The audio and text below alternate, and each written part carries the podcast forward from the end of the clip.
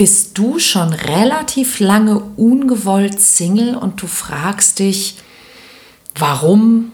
Was kann ich dagegen tun? Habe ich einfach nur Pech? Werde ich überhaupt jemals wieder jemanden finden?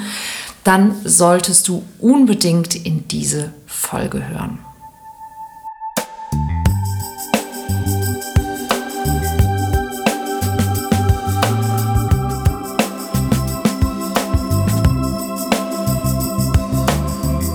Mission Liebe. Der Podcast für Singles, die es nicht bleiben wollen. Von und mit Deutschlands Nummer 1 Love Coach und Expertin für Partnerschaftspotenzialentfaltung, Nina Deißler. Warum bin gerade ich Dauersingle, während alle anderen früher oder später offenbar jemanden finden, fragst du dich das manchmal und du suchst nach einer Lösung. Hilfe naht.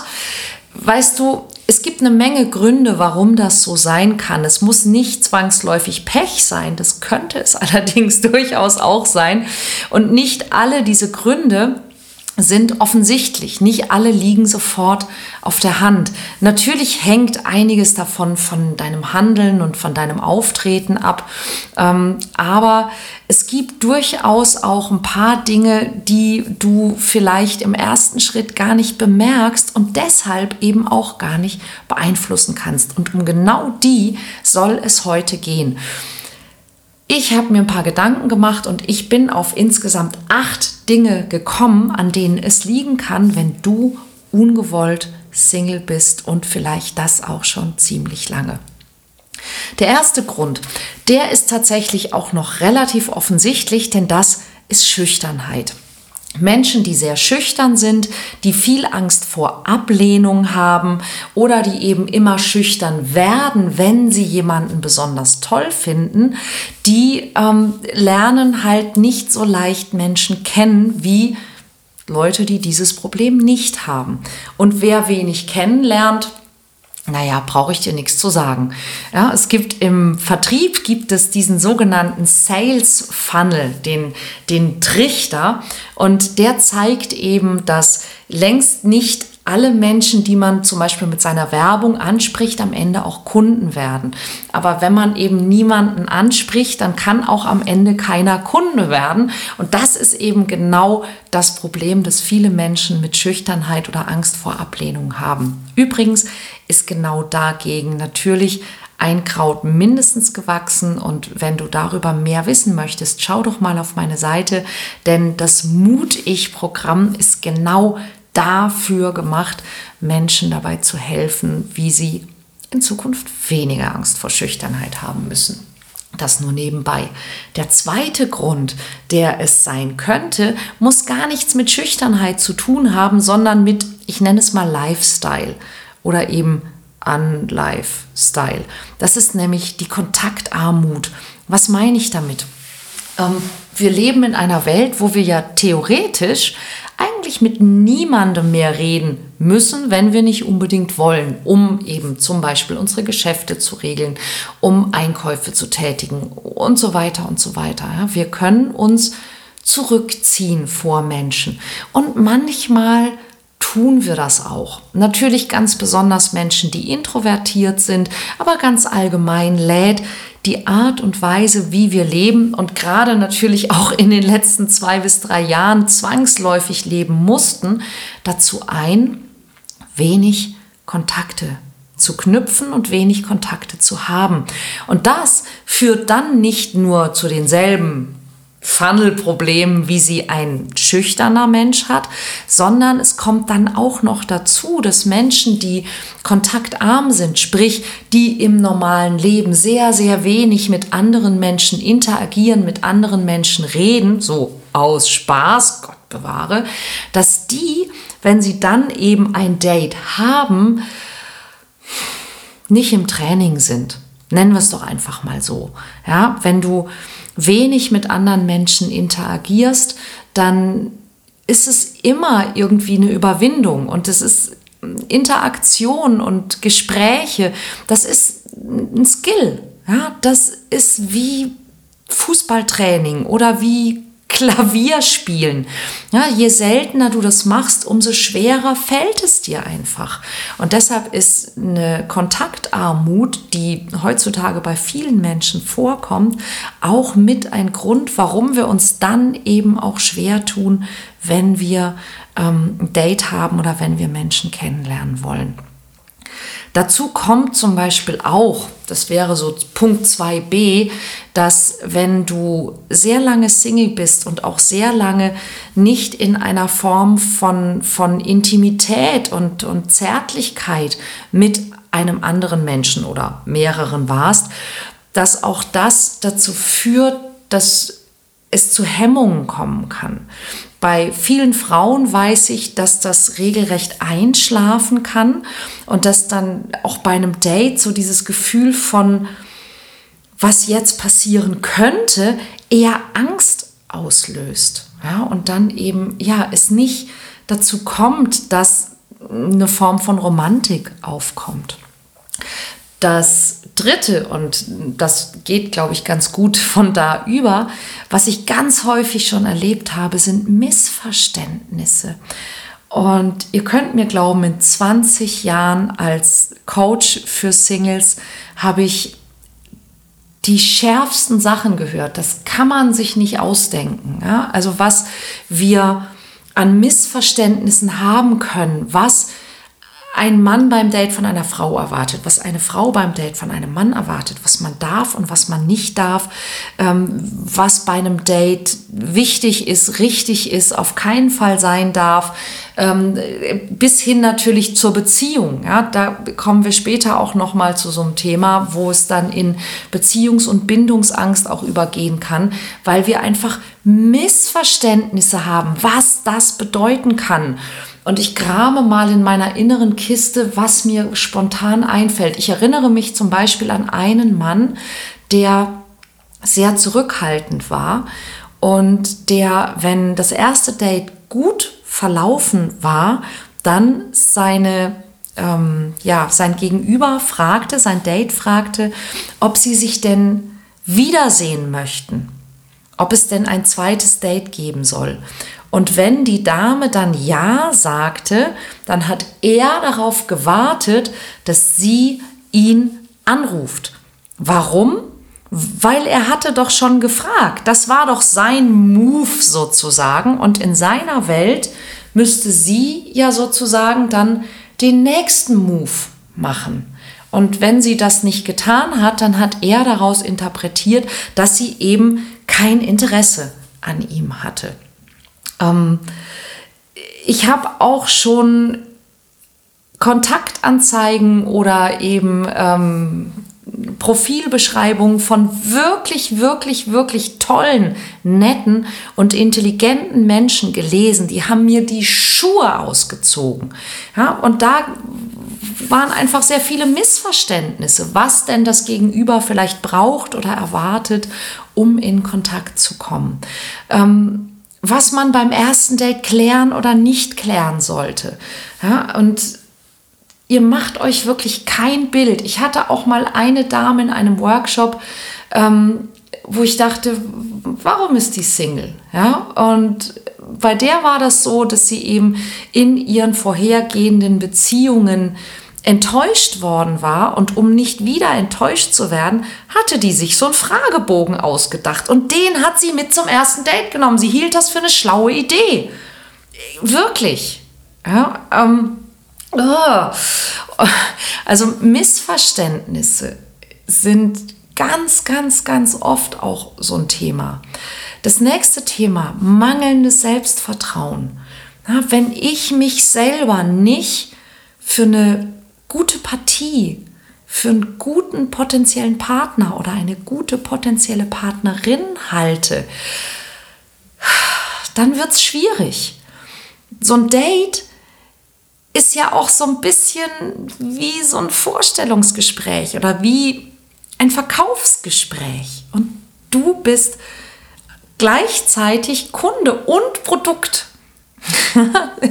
vice versa. Und wenn du von dir selbst nichts hältst, wie willst du dich denn dann einem passenden Gegenüber schmackhaft machen? Schwierig. Der fünfte Punkt, den ich auch ganz häufig erlebe, ist mangelndes Vertrauen in andere. Und mangelndes Vertrauen in andere führt zum Beispiel dazu, dass ich zu einem Date gehe, mich aber dort nicht zeige. Vielleicht gar nicht wegen mangelndem Selbstvertrauen, sondern wegen mangelndem Vertrauen in mein Gegenüber. Ich warte immer darauf, dass der andere sich zeigt, dass der andere alles richtig macht, dass der andere mir was von sich gibt und ich selber halte mich bedeckt.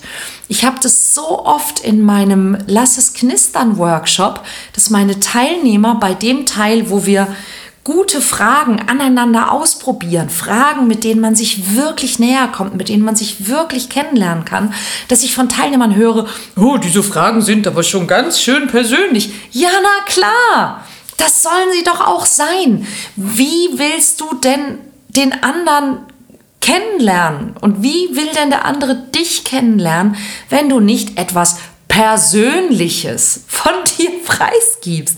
Das ist doch der Witz an der Sache. Ähm, mangelndes Vertrauen in andere kann auch dazu führen, dass ich mehr von meinem Gegenüber erwarte, als ich selbst geben möchte. Und so funktioniert einfach Kennenlernen nicht. Da sind wir schon beim sechsten Punkt, nämlich unrealistische Wünsche. Und auch das begegnet mir ganz, ganz häufig, dass Menschen etwas sich wünschen, dass sie selbst, nicht nur, dass sie selbst nicht sind, sondern ich, ich sage einfach mal, dass sie selbst nicht bedienen können. Ja, dass der, der Traumpartner oder die Traumpartnerin jemand ist, der nicht das sucht und nicht das braucht, was du bist. Und ich rede da noch nicht mal von überzogenen Wünschen, sondern einfach von unrealistischen Wünschen. Ähm, das wäre zum Beispiel auch so etwas wie, wenn ich mir als Frau einen, einen sehr männlichen Partner wünsche, was, und dann kann ich mich einfach fragen, was wünscht der sich? Ja, ähm, wenn ich jemand bin, und ich habe das, glaube ich, schon mal in einem Workshop gesagt, und ich spreche da aus eigener Erfahrung. Ja, ich war jemand, der gelernt hat, sich gegen Männer durchsetzen zu müssen, aber gleichzeitig auch, wie soll ich sagen, ähm, die Männer verstanden hat. Das heißt, ich war in, in, meinem, in meiner Denke und in meinem Verhalten sehr, sehr maskulin geprägt. Und was habe ich damit angezogen? Ja, Männer, die das interessant fanden. Männer, die gerne eine Frau haben wollten, die ihnen sagt, wo es lang geht. Wenn ich jetzt aber mir einen Partner wünsche, der mir vielleicht mal sagt, wo es lang geht, dann müsste ich das möglicherweise vielleicht auch ausstrahlen. Dann müsste ich möglicherweise vielleicht mich anders zeigen, vor allen Dingen, wenn ich auch anders sein kann. Und da kommen wir vielleicht auch wieder zu dem Thema mangelndes Vertrauen in andere. Ja, wenn ich mich immer nur von der Seite präsentiere, die vielleicht im Job gut funktioniert oder die, die ich mir zu meinem persönlichen Schutz angewöhnt habe. Ja? Also wenn ich immer so eine Fassade dabei habe, wenn ich immer meine Mauer mitbringe, die ich um mich rumgezogen habe, dann brauche ich mich doch nicht wundern, dass ich nicht die Menschen anziehe, die Menschen von mir begeistern kann, die ich eigentlich gerne hätte, weil ich eigentlich ganz anders bin. Ich komme nur nicht dazu. Siebtens, und da sind wir direkt mittendrin. Ja? Der siebte Grund, den ich ganz, ganz oft sehe und ähm, ja, behandle in meinen Coachings und in meinen Seminaren, ist das Thema Beziehungsangst und oder Bindungsangst. Und das hat ganz, ganz oft damit zu tun, dass wir Beziehung lernen von unseren Eltern oder von eben wichtigen Erwachsenen in unserer Kindheit. Und dass die meisten Menschen, gerade wenn es so meine Generation ist, also Leute, die so zwischen, sag ich mal, Ende 30 und Mitte 50 sind, von Menschen erzogen wurden, die mit einem neuen Beziehungsmodell konfrontiert wurden, mit einer neuen Art Beziehung zu führen, nämlich ähm, früher sind Beziehungen sehr viel stärker auf Basis von gegenseitiger Abhängigkeit geführt worden. Also man brauchte einander. Der Mann brauchte die Frau und die Frau brauchte den Mann, auch gesellschaftlich und so weiter und so weiter, monetär. Man war gegenseitig voneinander abhängig. Und das war keinesfalls die bessere Art, Beziehung zu führen. Oh nein. Ja, aber es hat in ganz, ganz vielen Beziehungen dazu geführt, dass die beiden Ehepartner eine gewisse Art von Reziprozität entwickelt haben, also gegenseitiger Dankbarkeit dafür, dass man eben diese jeweilige Abhängigkeit bedient hat. Leider haben eben die Frauen in dieser Form der Beziehung sehr viel häufiger den kürzeren gezogen. Und das hat dazu geführt, dass es so Ende der 70er und vor allen Dingen in den 80er Jahren, ähm, als es dann eben möglich war und auch gesellschaftlich nicht mehr so geächtet wurde, eine Riesenwelle von Scheidungen gegeben hat. Gerade in den 80er Jahren haben sich eine Menge Menschen scheiden lassen. Und da das immer noch irgendwie ziemlich unfein und nicht so gut war, sich scheiden zu lassen, musste an dieser Scheidung immer jemand schuld sein. Und das ist etwas, was wir bis heute häufig tragen. Wenn du auch schon mal eine Ehe hattest oder eine Familie hattest und geschieden worden bist oder wenn du eine sehr lange Beziehung hattest und dich getrennt hast, dann kennst du das vielleicht auch dass diese Form von Rosenkrieg plötzlich entsteht. Und die entsteht immer, weil es einen Schuldigen geben muss. Und man schiebt sich dann also gegenseitig die Schuld zu, warum die Beziehung nicht geklappt hat. Und ich kann dir aus Erfahrung sagen, wenn eine Beziehung funktioniert, gehören zwei dazu. Wenn eine Beziehung nicht funktioniert, gehören zwei dazu. Und das ist okay. Es ist okay, wenn eine Beziehung nicht funktioniert und man sich trennt. Das wussten aber die meisten Menschen nicht, die in den 70er, 80er und auch noch 90er Jahren äh, geschieden worden sind. Und wir haben, ganz viele von uns haben wirklich, entschuldigt mein Französisch, bescheidene, ich habe es gerade noch geschafft, Vorbilder gehabt, wenn es darum geht, wie man Beziehung führt. Denn die Frauen haben sich häufig nicht getraut, ihre, ihre Ansprüche, ihre Bedürfnisse, ihre, überhaupt ihre Wünsche zu artikulieren. Und die Männer waren sehr häufig heillos überfordert mit, öh, was will sie denn jetzt? Und das hat eben nicht nur zu vielen Scheidungen geführt, sondern hat in vielen Beziehungen, die nicht geschieden wurden, dazu geführt, dass es unfassbar unzufriedene Ehepartner gab. Gerade die Frauen waren sehr häufig sehr unzufrieden und die haben dann wiederum ihren Töchtern beigebracht, mach dich nie abhängig von einem Mann. Und wir Frauen haben als Kinder ja überhaupt nicht verstanden, um was es geht, aber für uns war dann plötzlich klar, Beziehung einzugehen bedeutet abhängig zu sein. Die Männer wiederum haben sich das angeguckt und wenn die Eltern nicht geschieden waren, dann haben sie einen Vater gesehen, der verzweifelt versucht hat, es der Mutter auf irgendeine Art und Weise recht zu machen, was er nicht konnte. Ja, ein Vater, der vielleicht bei der Mutter sogar unterm, wie nennt man das? Wo stand der drunter? Pantoffel? Genau, der unterm Pantoffel stand, ähm, weil die Mutter offensichtlich ähm, den Ton angegeben und der Vater sämtliche Rechte, Bedürfnisse und Wünsche abgegeben hat. Das ist auch nicht gerade ein gutes Beziehungsmodell. Na, das heißt, wir lernen Beziehung zu führen eigentlich immer von unseren Eltern und wenn die eine schlechte Beziehung geführt haben, dann führt es bei uns zu Beziehung und zu Bindungsangst, weil wir sagen, das wollen wir auf keinen Fall. Ja? Oder wie hat es neulich eine, eine Teilnehmerin von mir im Werde echt Coaching Programm so schön formuliert? Ich habe sie gefragt, wie kannst du verhindern, dass du eine solche Beziehung hast? Und sie sagt, na ja, indem ich nicht so einen Vollpfosten heirate wie mein Vater. Und ich sage, super, das hat bisher geklappt. Ja, deshalb bist du seit x Jahren Single, weil du erfolgreich vermieden hast, so einen Vollpfosten wie deinen Vater zu heiraten. Die Frage, die du dir aber wirklich stellen kannst, ist, was hat denn deine Mutter alles gemacht, was du lassen kannst, dass dein Vater so ein Vollpfosten geworden ist oder dass du ihn zumindest so siehst. Und dann wird nämlich ein Schuh draus. Und wenn du schon seit vielen, vielen Jahren ungewollt Single bist, dann könnte genau das wahrscheinlich ein wichtiger Grund sein, der dir vielleicht bisher noch gar nicht so klar war.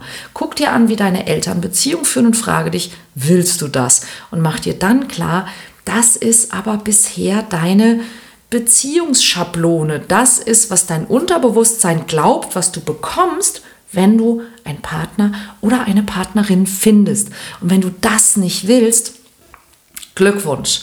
Ja, völlig in Ordnung. Es kann übrigens auch umgekehrt sein. Es könnte sein, dass du an einem Elternteil, meistens am gegengeschlechtlichen, ein, ein solches ähm, Exempel hast, also dass du dein, als Frau deinen Vater oder als Mann deine Mutter so toll findest, dass einfach kein anderer Mensch dem gerecht werden kann. Das wäre dann auch nochmal Nummer 6, unrealistische Wünsche. Und bevor ich dir den achten sage, lass es mich also nochmal zusammenfassen. Erstens, extreme Schüchternheit. Zweitens, Kontaktarmut. Drittens, Missverständnisse über Männer, Frauen, Dates, Beziehungen und die Anforderungen daran. Viertens, mangelndes Selbstvertrauen. Fünftens, mangelndes Vertrauen in andere was vielleicht dazu führt, dass du dich nicht zeigen möchtest. Sechstens, unrealistische Wünsche. Oder eben siebtens, Beziehung und oder Bindungsangst. Wenn irgendwas von diesen sieben bei dir klingelt, und du diesen Podcast noch nicht abonniert hast, dann hole das jetzt unbedingt sofort nach und schau dich mal um. Es gibt auf diesem Kanal inzwischen roundabout 250 Folgen, zum Beispiel auch darüber, wie dein Vater, deine Mutter, deine Geschwister dein Beziehungsleben prägen, wie du Angst vor Ablehnung verlierst, wie du Schüchternheit überwinden kannst, wie du mehr Kontakte gewinnst, welche Missverständnisse es zwischen Männern und Frauen ähm, gibt, wie du Selbstvertrauen aufbaust. Und so weiter und so weiter. Also ich bin sicher, dass ich auch für dich etwas habe und wenn dir das nicht reicht, komm auf ninadeisler.de, denn ähm, da habe ich ähm, noch mehr davon mit den entsprechenden Interventionen, was du tun kannst. Und last but not least habe ich Nummer 8 für dich. Und Nummer 8 wäre, du bist eigentlich ganz zufrieden als Single. Und weißt du was? Das ist total okay. Könnte es vielleicht sein, dass du bisher auf Partner- oder Partnerinnensuche warst, weil man das so macht? Weil deine Mutter dich immer fragt und nervt oder deine Oma oder Geschwister. Aber du hast eigentlich ein ziemlich gutes Leben. Du hast Freunde, du hast Hobbys, du hast einen guten Job, du hast vielleicht sogar jemanden, mit dem du ab und zu Sex hast. Und eigentlich reicht dir das. Und du hast dich nie so richtig auf irgendjemanden eingelassen, weil du dir gedacht hast, was hätte ich denn davon? Also außer, dass man sich in einer gemeinsamen Wohnung die Miete teilt, sich dann aber irgendwie um die Fernbedienung streitet oder so. Hey, wir leben im 21. Jahrhundert. Niemand muss in einer monogamen Zweierbeziehung leben. Es ist nicht notwendig. Wenn du das gerne möchtest, okay. Ja, aber wenn du merkst, mh, hm, ehrlich gesagt, eigentlich finde ich mein Leben ziemlich gut so, dann lass es doch so. Ja, ich bin Single Coach, ja, und ich bin Beziehungscoach, aber weißt du was? Ich persönlich finde es nicht schlimm, wenn jemand nicht in einer festen Partnerschaft leben möchte. Was ich viel, viel wichtiger finde, ist, dass du ein schönes Leben hast, ein gutes Leben hast, ein erfülltes Leben hast und dass du ein Leben hast, in dem du lieben kannst. Und um zu lieben, musst du nicht zwangsläufig in einer monogamen Zweierbeziehung sein. Musst du nicht. Aber dass du Liebe findest, das fände ich wichtig. Und übrigens, wenn du Liebe finden möchtest, gerade wenn vielleicht irgendwie die Gründe 1 bis 7 so ein bisschen relevant waren, dann melde dich bitte unbedingt noch an, denn ich glaube, es geht morgen schon los, die Love Challenge. Ich bin inzwischen, wenn du das hier siehst, schon auf Guadeloupe und das Love Retreat startet am, ich glaube, heute. Ich glaube tatsächlich heute. Und du kannst dich heute noch anmelden, denn ich habe gesagt, ich nehme euch mit, virtuell natürlich nur. Ich schicke dir jeden Tag eine E-Mail, ich erzähle dir, was wir auf der wunderschönen Insel gerade so tun und was du tun kannst, um mehr Liebe in dein Leben zu bringen. Das Ganze kostet dich keinen Cent. Es kostet dich nur, dass du dich anmeldest auf äh, ninadeisler.de slash love-challenge. Ich schreibe es dir auch nochmal da unten in die Show Notes. Melde dich jetzt noch an, denn jetzt geht's los und du kannst dabei sein und ich würde mich sehr darüber freuen. Bis dann, alles Liebe.